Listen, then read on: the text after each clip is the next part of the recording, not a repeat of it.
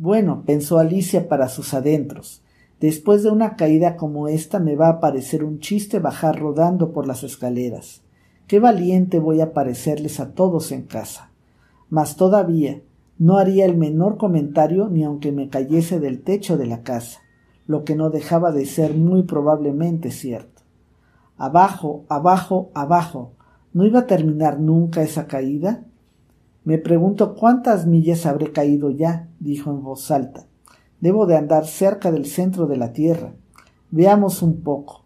Eso sería unas cuatro mil millas de profundidad, me parece, porque, como bien se ve, Alicia había aprendido muchas cosas de este tipo en, las clases de la escuela, y, aunque no era esa una oportunidad demasiado adecuada para hacer ostentación de sus conocimientos, ya que no había nadie para escucharla, repetir las lecciones no dejaba de ser un ejercicio muy útil.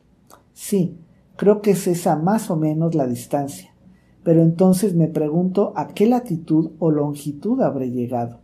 Alicia no tenía la más remota idea de qué significaban latitud y longitud, pero consideraba que esas palabras sonaban encantadoramente imponentes.